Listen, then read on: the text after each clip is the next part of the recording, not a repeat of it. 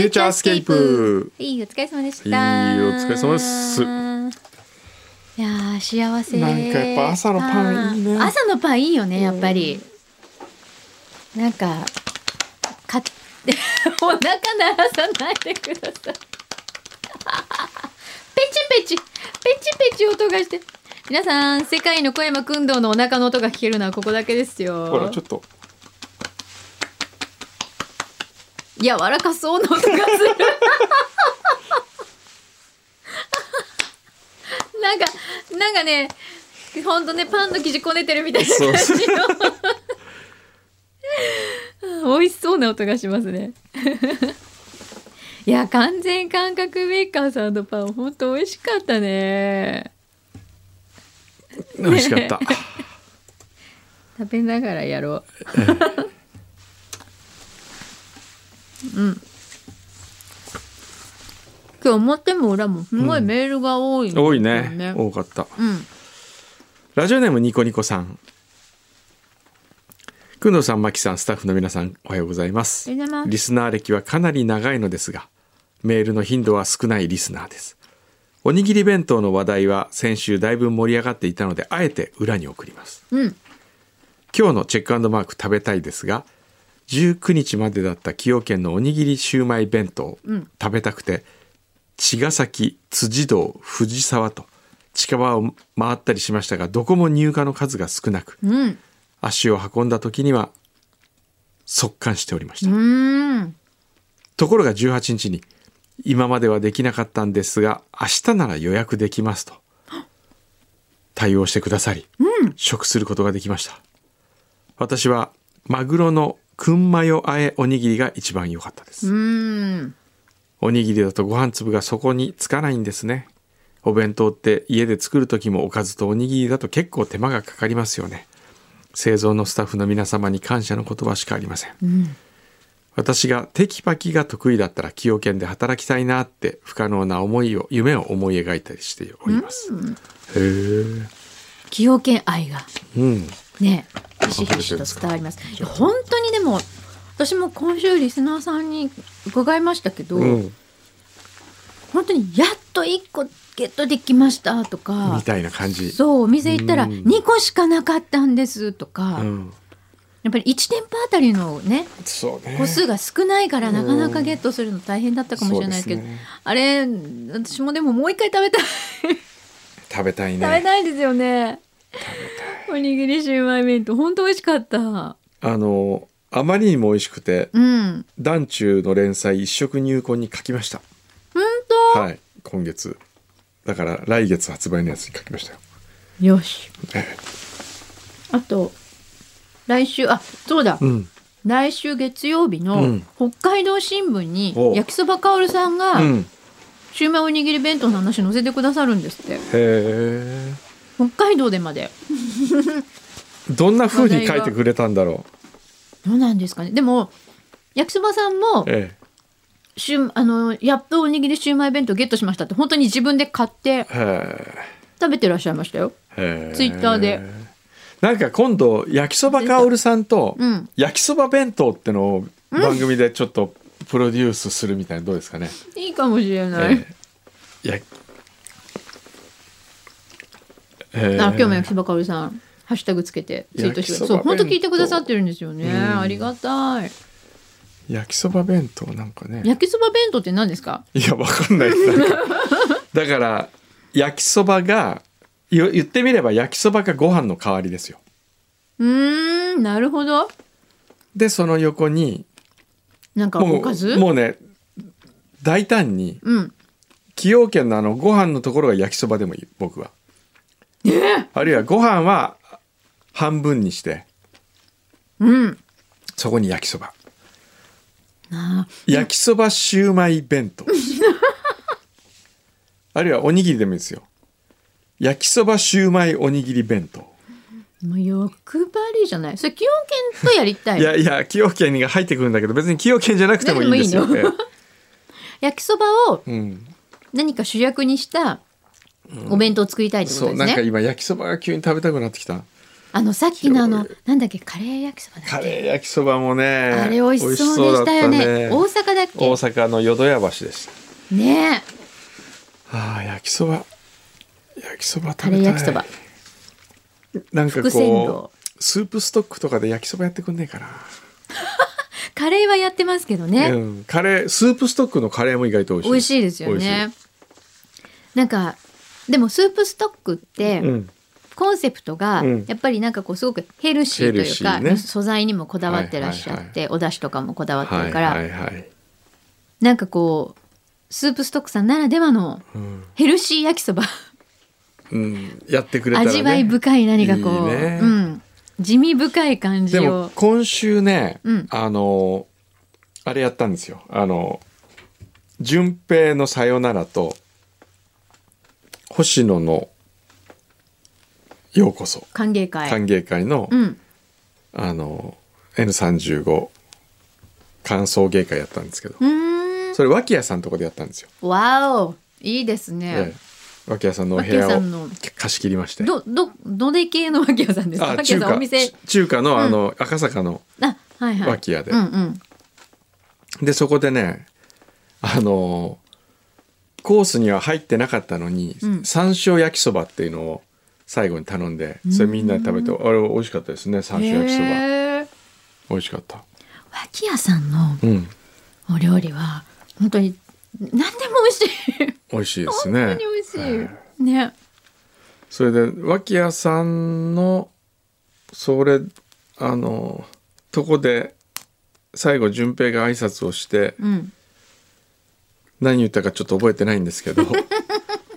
ひどい。順平ないと今度そういえばやることになりまして。何順平ナイトって？順平がし壁を塗るの？違う違う違う。順平が下鴨茶寮の前銀座東急プラザ11階。はい。下鴨茶寮の前で一日店長をやります。一日店長というか一日店員をやります。うーん。4月29かな？えあの金曜日。それホリデースペシャルとなんか関係あります？ないないないない。ホリデースペシャルは関係ないんだけど、うん、ただ銀座山の楽器なんで僕も同じ銀座にいるのでちょっと顔は出あれ山のせるかなと。楽器からやるんですか？最後はね。え最後のそうなんだ。3時間は山の楽器かへらえそうなんだ。でちょうど18時から下鴨茶寮で、うん。えーの前貸し切りでうん。順平ナイト何それ？わかんないけどただ順平が接客をする。でみんな集まるっていう。だからぜひ「裏フューチャー」聞いてる方どうですか？金曜日の夜。え何？普通に行っていいってこと行っていい。ええ。ただしあのー予約しなくても来れますけど、うん。真ん中のこうカウンターの特等席があって、うんうん。そこは一応予約で予約で受け付けておこうかなと思っておりまして。あのもし行きたい方がいたら N35 のコンタクトメールに。はい。わかりました。あの名前とはい。連絡先を、はい。人数。あ人数。はい、金曜日4月29日夜夕方6時銀座。えそれはさ、なんでなの？なんで？だってほらだって淳平さんはうん。もう盛んに戻られるいやわけでしょ？違うんですよ。アーティストスポークンで順平ファンが結構いてうんうん。で順平と最後にこう飲み会がしたいみたいな。ああそういう順平ファンンがいるんですよ意外と、うんうんなのでほら裏フューチャーにも順平ファうん。ンいるかもしれないから、うんうん。よかったら順平と直接お話をしながら。うんなるほど。で順平セットっていうのを作ろうと思ってて つまみ何種類かとお酒でうん。うん。2,000円ぐらいの感じでね、うん、うん。で淳平さんマジックとか見せてくれる。ああそうそうそう。マジック順平のマジックショーはありますよ。あるんだ。ええ、あともしかしたら高田星野さんのコンサートもあるかもしれませんね、ん。あでもそれはやめとくかもしれない。あれ。えどうかな？ぜひ。皆さんあのコンタクトアットマークかな n35.co.jp です。はい。はい。じゃあ29日はですね29日。くんどさんは銀座銀座。三昧ですそうねですね。テレワーク393はい。おにぎり弁当は買えなかった件はともかくうん。会社の同期の友人が6月まで東欧のスロバキアに出張に行っております。へえ。首都のブラチスラバ、ブラチスバラ、ん？ブラチスラバっていうんだ。へえ。首都のブラチスラバというところに滞在しているのですが、うんスロバキアや近くのオーストリア、チェコなどのおすすめの料理、レストランがあればご教授いただけないでしょうか？知らねえよ、こんな。スロバキア行ったことないし行。ったことないない。オーストリアも、あ、チェコはね、うんちょっとでも、おすすめっていうほどのところはないですね。あそうなんだ、はい。この意辺は外と意外と工藤さんじゃあその辺はあまり行ってないですね。行ってないんですねうーん行っウィーン、ウィーンは行きましたよ。うんウィーンは行ったけどね、何が、どこが美味しかったっていうのが記憶にあるほどは通ってないからね。工藤さんが今まで行ったことがえない国え。でええ。行ってみたいなーって思うとこってああ、マラケシュ。マラケシュうんうーんなんで？ん。なんか写真撮るのにすごい良さそうだな。あーなるほどね。うーん。あグヤーシュっていうスープがあるけど、グあれだよね。グーラッシュってあのそれこそ本当スープストックで時あ々メニューにありますけどあれだよねきっと。パプリカ使ったスープとかが有名らしい。あとシュニッツェル。あーあー、ね。あるね。うん。この辺もでもほら、これは美味しい店を教えてくれ。いやそもそもほら私スロバキアの料理さ 知らないからさ。知らないですから。うん。えじゃあ逆に、うん。い行かれるんですよね、はい。そしたらどんなんだったか教えてほしい。教えてほしい。うん。もうおっしゃる通知りり。たい。教えてくだぜさい。ひお願いします。はい。役に立たなくてごめんなさい。教えて。教えてほしい。うんお願いします、えーっと、ラジオネームきょんきょんさん。はい先週の土曜日、念願の下鴨サリオに行ってまいりました。息子が裏フューチャー宛てに行きます宣言しているなんて全く知らず、美味しいお料理を感動しながらいただきました。うんお料理の美味しさもさりげないのにとても嬉しいおもてなしにも大感激し帰ってきてすぐにお店宛てにお礼状を書かずにはいられませんでした、うんどうか皆様によろしくお伝えくださいまたご利用させていただきます。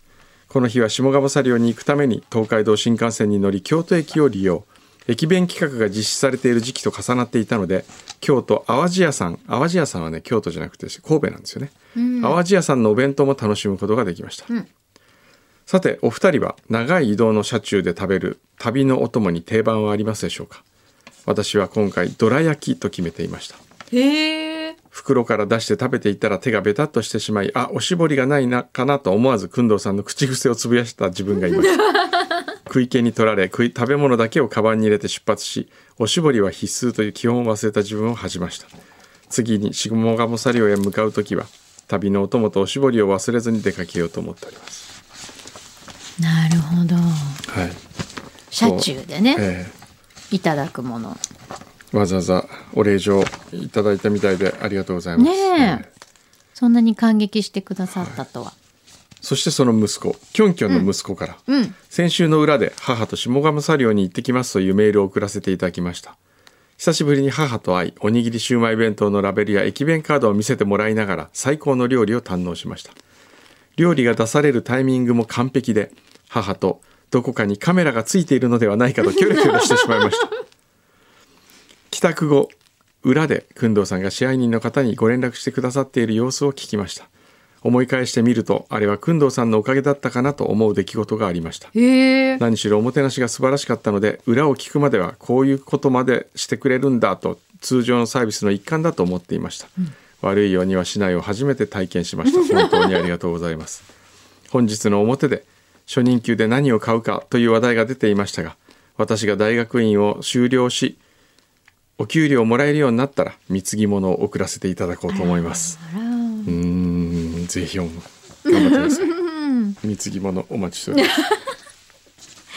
えー、でもすごいね。よかったね、喜んでいただけて。ねえ。ね楽しんでもらえたからよかった、そうですね。えーっと、それから、ムサコのマトンカレーさん。はい先週俳優であり自然と共に生きてこられた柳生博さんがお亡くなりになりました、そうですね、うん。大学生時代に柳生さんが八ヶ岳の雑木林の中に作られたレストランに長期休暇や週末に藤沢から車で通い住み込みアルバイトをさせてもらいました。へえそうなんだ。そこで柳生さんから人生にとって大切なことをたくさん学ばせていただきました。柳生さんは本当に大きく強く愛に満ちた方で特にいつも儲けるな美しくあれブスになるなブスっていうのは無粋って書くですね、うん。になるなとおっしゃっていました。ブスというのは決して顔や見た目のことではなく粋な人間でなくなること、うん。ない水でブスですからね。ええ。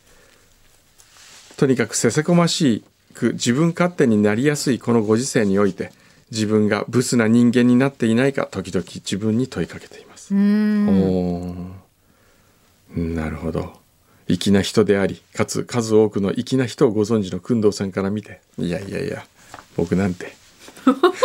粋な人とはどんな方なのでしょうか、うん柳生さんお会いになったことないなか？ったですね、ねでも本当ねずっとああいうね、うん。こう森でね。えすごくね大切なことを説いてくださってましたけど、ええでも老衰って書いてありましたよね確そうでかね。すね85歳とかでうん。老衰ってある、早いですね8歳。そうですね、ええ。でも例えばその苦しまないとか、うん。本当に自然な形でのね息を引きお取る迎えだと、ううん。んなんか羨ましい感じもしますね。安らかですよね、うん。へえ。でもすごい素敵な方だったんですね。ね。ね。うん。粋な人。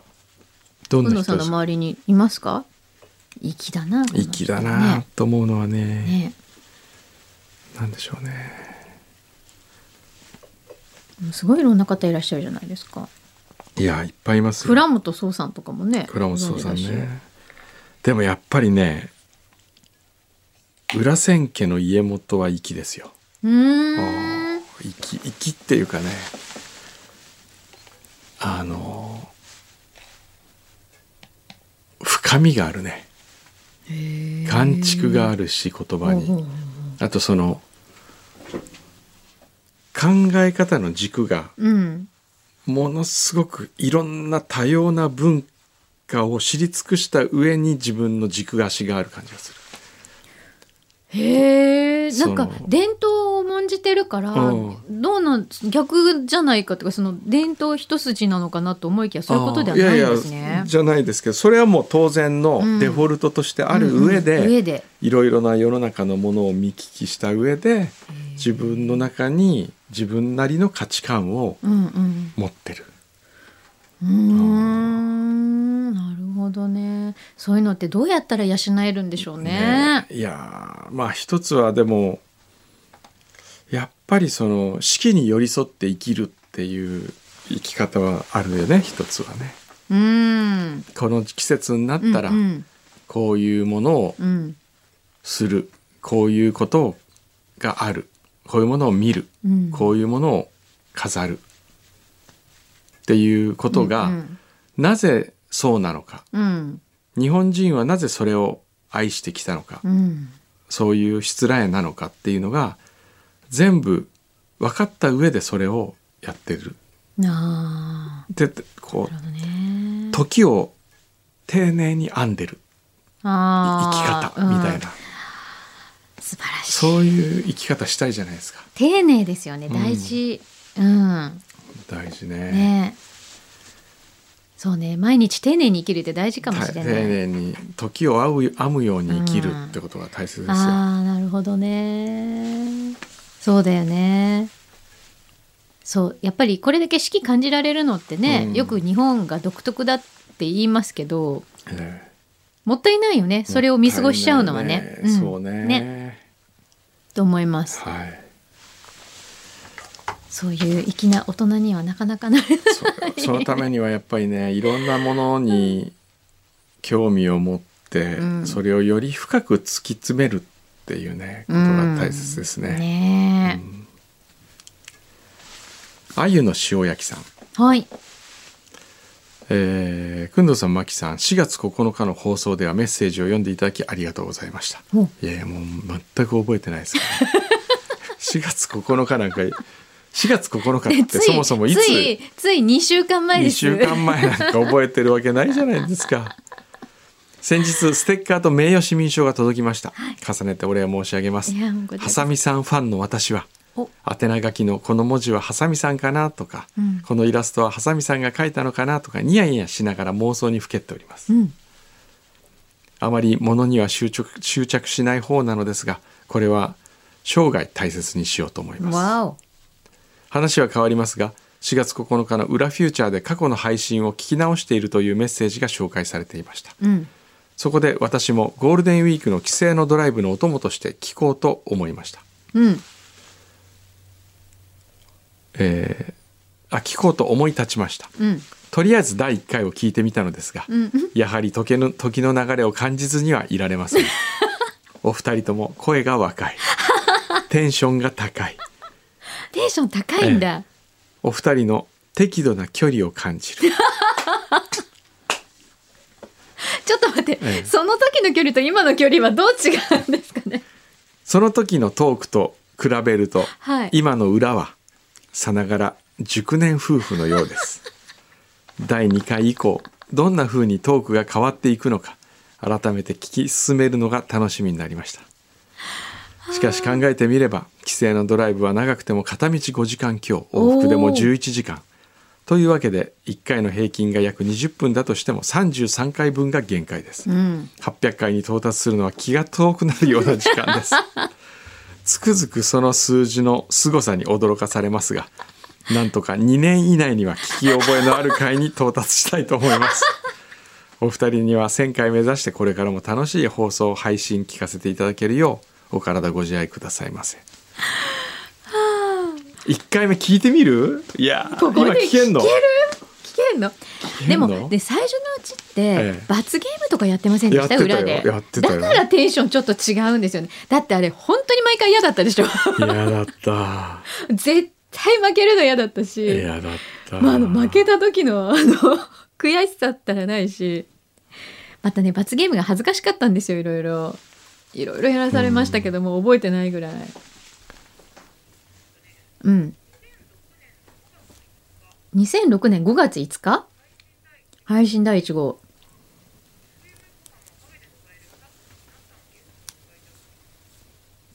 うーん。うん。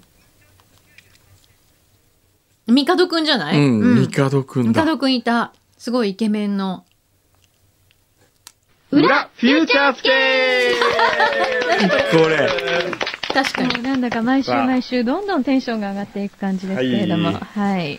ー毎週毎週って言ってるからもうこれ。先々週からですねあ先々週。毎回この番組はゲストをお迎えするというシステムになりましてこれ第1 F 回な横ゲスストね。F 横ゲストね、あの FM 横撮ってなかったのかな？その前が消えたんじゃないかなお迎えしながらお送りするというあ、ねポッドキャストやってなかった。こんなことがスタはい。ートして、F 横ファンにはたまらない構成になっております。ジュルジュルですよ。はい。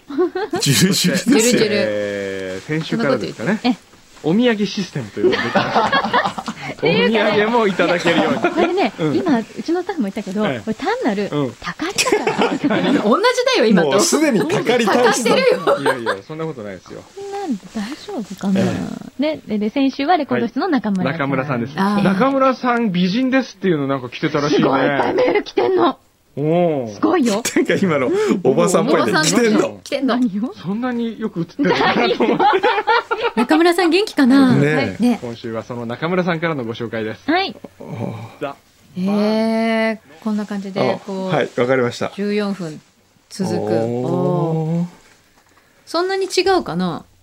ーねえ、どうでしょうね。うんまあ多少若いわねテンポ感は速い。かもしれない。今指摘された。何？今？もう今どんどんどんどんうん。話が転がってってたけど1回目は、うん。なんか今こう間があるっていう。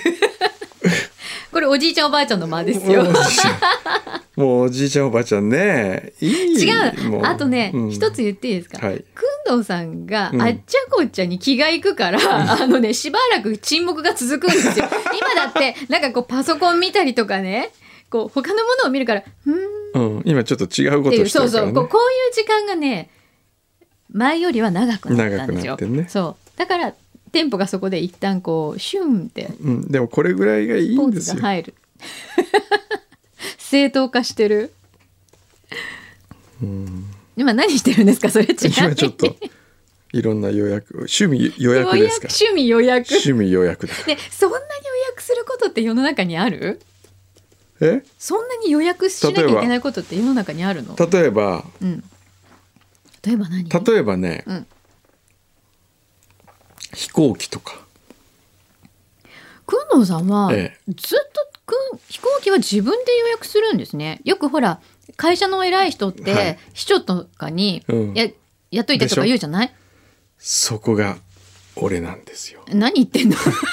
そこがそ俺こが俺。それ何のこだわりなんですか？シートを選びたいとかそういうの？もうねいろいろあるわけですよ。あのこの期間いくらだったら、うん、この金額出すんだったらエコノミーでいいやと。ああそこを見極めたいのね。そうそうそこを見極めて、うん。あここはファーストは空いてるけどファーストのこの席だったらいやこの席よりもまだエコノミーの一番前の方がいいなとかこうあるわけですよ。そのコスパなんかを考えて、うん。コスパとこう自分のその時のうん、この時早く降りるからこっちの方がいいよなとか席えっ、とこここのルート通るから右側いた方がなんかこの景色見れ見れるなとか夕方だったらこっちに日が沈むから A サイドがいいなとかあるんですよそういうのがそういうこだわりね、ええ。それをじゃあ自分でそれはもう自分じゃないとわからない、そうだね、うん、はあはあはあはあそこなんだ一番のこだわりは。一番のこだわりそこ。飛行機を自分で予約する予約する。うん。もうマイルめっちゃ溜まってるでしょ相変わらず。マイルはあの200万マイルぐらい。ちょっと待って200万マイルってどこまで行けるんだいや結構。地球は一周できるよね。地球は一周軽くできるよね、ええ。きっと。わあ、今年に入って今見たらうん。JAL, JAL にうん。18回乗ってるんですよ今年。うん。それで ANA に ANA は今年あんまり乗ってないんですよね。ANA にはうーんあれ。何回乗った？ANA はねやっぱほら私 JAL 派ですからね。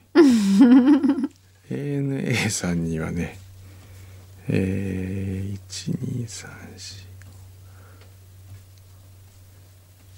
でも今月は6回乗ってますね。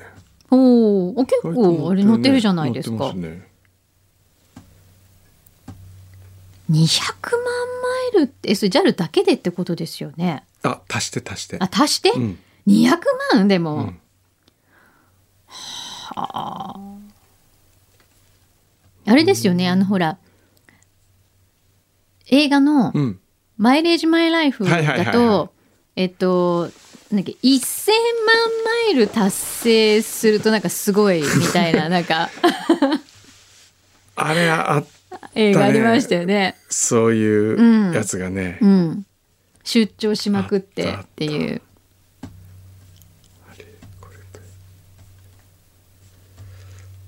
うん、200 100万マイルぐらい行くとええ。なんかお祝いとかないですか？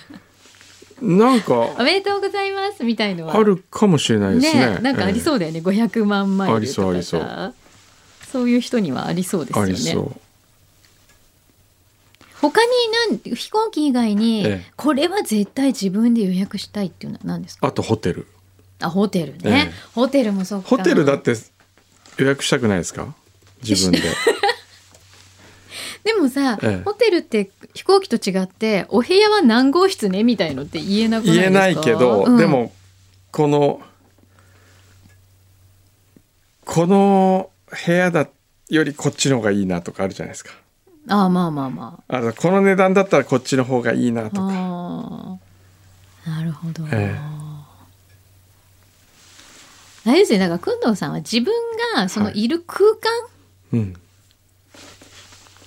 へのこだわりはい。が結構あるってことですかね。移動にしても。そうですね。宿にしても、はい。なんか。あるかもしれないですね。ね。なんかほらどこでもいいやとかいう人もいるじゃないですかホテルも泊まれればいいやとか、はい。景色とか別にいいやとかはい。じゃないんだもんね。そうですね。そこはこだわりたい。こだわりたいですね。あとあれですよね。予約だけじゃなくてお買い物もですよねこれ。アマゾンショッパーですもんね。アマゾンショッパーですね。ショッパー。あとはもっと言うならふるさとチョイサー、ふるさと納税ええ、ふるさとチョイサーです、でも本当にふるさと納税ってやってみると、ええ、それはそれはそれはそれはすよ。ごいわと思いますよね。ハマります、うちも今今日お3年ぐらい？え前からやっとちょっとやってみる？とか言っえてえ始めたけど2ヶ月に1回京都からお野菜は届くあわー大体うち食べ物多いんですけどお米とか魚沼のお米とか、僕のねあのおすすめ教えてあげましょうか、うん、意外と安い金額あんまり高いのダメだ。よ安いやつ。7000円と4000円あ6000円と4000円があるけどね。雲仙ハム。雲仙ハム、はい。へえ。雲仙ハム行ってみてください。美味しいの？これ、はい。何何がおすすめ？っていうか何が美味しいの？雲仙ハムの多分いろいろなんかセットになってきたりする感じ？えーっとね。あこういうあのいわゆるそうそうそうそう。なんていうんだっけ？ハムの丸ごとくるやつ、うんうんうん。自分でスライスするやつね、はい。へえこれ美味しいんだ。美味しいです。あなんかこれ写真で見るとさすごいこのハムステーキみたいにものすごい厚切りにして焼いてたりするんですけど。そうなんですよ。これが美味しいの？美味しいの。へえそうこういうのってさこうわざわざ1本だけお取り寄せしようみたいな気にあんまりならないんだけど、えふるさと納税とかだとねこう1本とか2本とかのセットとかで送ってくれたりとかするいわゆる返礼品だからえそうなんですよ。そんなに大量じゃないしねへええちょっと今度ちょっとこれちょっとチェックしとこおすすめです。うへえちょっとはやばい。あんまり。あれ？急に時間が？ちょっと急に時間が。急に時間がないの？ない。忘れた。今日いや12時からねあのあれがあった。あの Zoom 会議しなきゃいけない、ちょっと待って でもねタレゾウさん。読むんだ久しぶりの投稿になりますが 星野さんの裏のコーナー企画案をさせていただきました。はいじゃあ星野さんこっちに来てください。課題星野リポート。うん。表でやっている工藤さんの体重増減発表。これを裏では星野さんにやってもらうコーナー。うん。工藤さんの運転手として今後の行動と食事を共にすることが多くなるであろう星野さん、果たして体重増減はどうなっていくのか。工藤さんとの比較違いはかねてから気になっていた工藤さんの代謝の良さも検証できるかもですまた合わせて1週間の出来事や食事内容星野さんのお気に入り料理も紹介していただきその中から星野さんの気づきによるエピソードトークが生まれることにも期待です、なるほど。通常であれば女性に体重の話をしてもらうのは失礼かと思うのですが体重ではなく体重の増減ということで多めに見ていただきつつ順平さんの1 0キロ増の前例予防も兼ねていると考えていただけると幸いです以上星のリポートいかがでしょうかどうですか？ちなみにこのタイトルは、はい。星野リゾートの語呂合わせで 星野リポート。なるほど。ど面白いですね。だってうですか？これいいかもね意外とね。もう私は 500g パオンですよ。え嘘。今週は？今週今週パオン。500g パーオン。パオンです。うわー来た。えこれさやっぱりはい。工藤さんと一緒に行動してると食生活って今ちょっとなんか感じるとこあります？あーいやいやまだそんなにね、うんそんなでもない、うん。はい。あの事務所に来る届くお菓子とか。でもお菓子食べないようにしてるんですよ。じゃあなんで太ってじゃあるのなんでパン？ちょっと食べる時間帯がちょっとなんかあちょっと不規則不になって規則になってきてました。うんうんうんうん。それぐらいですね。それかはい。結構お腹すき切ってどか食いとかすると結構来るもんね。そうですね。ねえ。じゃあそれねこれからきっと、え。あのいろいろねでももう工藤さんのうん。あの運転手してたらええ。とりあえず早く食べることって 言われてるので。誰から？もう皆さんに言われてます。あの本あのまず車を駐車するから、うん。くんどうさんよりそもそも遅れてスタートするから、うんうんうん。とりあえず暑くなくて、うん。くんどうさんより量が少ないものを選んだ方がいいって言われて、ほうえそれ誰からのアドバイス？それこそ順平さんもそうですけど、えなんか女性陣結構おっしゃってましたね。へえそっか。なんでちょっと少なめにいつも選んで。なるほど。ほうほうほうほう。そうですか。はい。でも星のリポート面白いかもね。どう？星野リポートええ。ね。三年寝太郎さん、はい。星野宝さんの企画ですが。これね星野宝じゃないんだよね。宝星野。逆なんだ。まあどっちでもいいけどね。宝星野なんですね。俳句や短歌はいかがでしょう？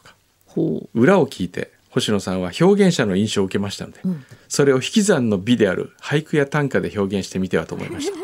工藤さんと柳井さんがその句から思い浮かんだ情景についてお話しし最後に星野さんのイメージをお聞きし表現を磨くという企画です。すごいなんかこれは難しいね。難しい話ですすごいね。これちょっとハードル高いんじゃないかハードルな高いね。磯子のリリーさん星野さんの裏企画ですがみんなで歌を作ってみるというのはどうでしょうか、うんうん。フレーズをリスナーから募集しそれを歌にしてみるのはどうでしょう、募集したフレーズから工藤さんが作詞をし星野さんが曲にして歌を作るというのも良いかと思いました。え作曲できるの？いややったことない。また表用のジングルに引用してみるのも良いかと思いますなるほどね表と裏がつながるフックにもなるかと思います、うんへーすごいね星座というものは星と星とを紡いでできているように星野さんが言葉と言葉を紡いで一つの曲作品できたら面白いなと思った次第です、えーこれもなかなか。すごいなんか皆さん企画力が。すごいですね。ねすごいね。リスナーさん鍛われてますね。ねえ。ーすごい。この中で言うとやっぱ星のリポートかな。まあやりやすいのはそれかもね。じゃあ今週の1週間の出来事で一番面白かったこと。今週面白かったこと、はい。なんでしょあるいはなんかこうえ？っと思ったとかえ？何この人？俺と一緒にいてえ？何この人？と思ったとか。う。そんなのないですよ。でもあそれで言うと、うん。あのこの間うん。の送迎会、うん、うん、感想芸会。あ感想芸会に、はい、はいこの間その裏で、うん順平さんの彼女を外してしまったじゃないですか、うん工藤さんが。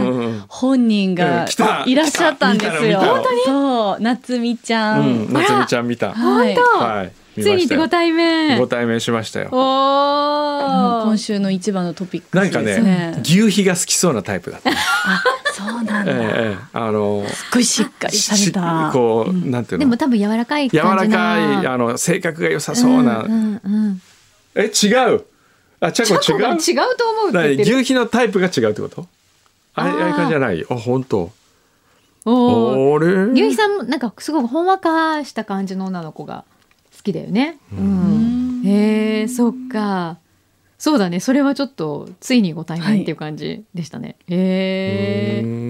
んいいじゃないですか。素敵なカップルじゃないですか。うんね。ね、いつかね、ナコードさんをね、うんされるかもしれないから。そうだよね。仲人しちゃうそ でもそんな気配あるんですか？ありそう。あるあるあある？る。十分あるよ。あ、本当？もうなんかもう雰囲気が出来上がってましたね。でも確かにあの順平さんが話してるの聞いてたら、んなんかもう本当になんだろう人生の伴侶みたいなうんねうん雰囲気あったもんね。あったあったえーねお父さんもね東京出てきてなんか彼女もいないみたいに心配してたけど、うんよかったですようね。んえー、そっかなるほど。じゃあちょっとこのコーナーもしかしたら来週もあるね、かもしれない。あるかもしれませんね。星野リポートが星野リ じゃあ来週も来週もずっとパオンバだったらどうする？どんどん増えていく。それはちょっと困るね。どうなるか皆さんご期待くださいご期。待くださいはいフューチャースケープフューチャー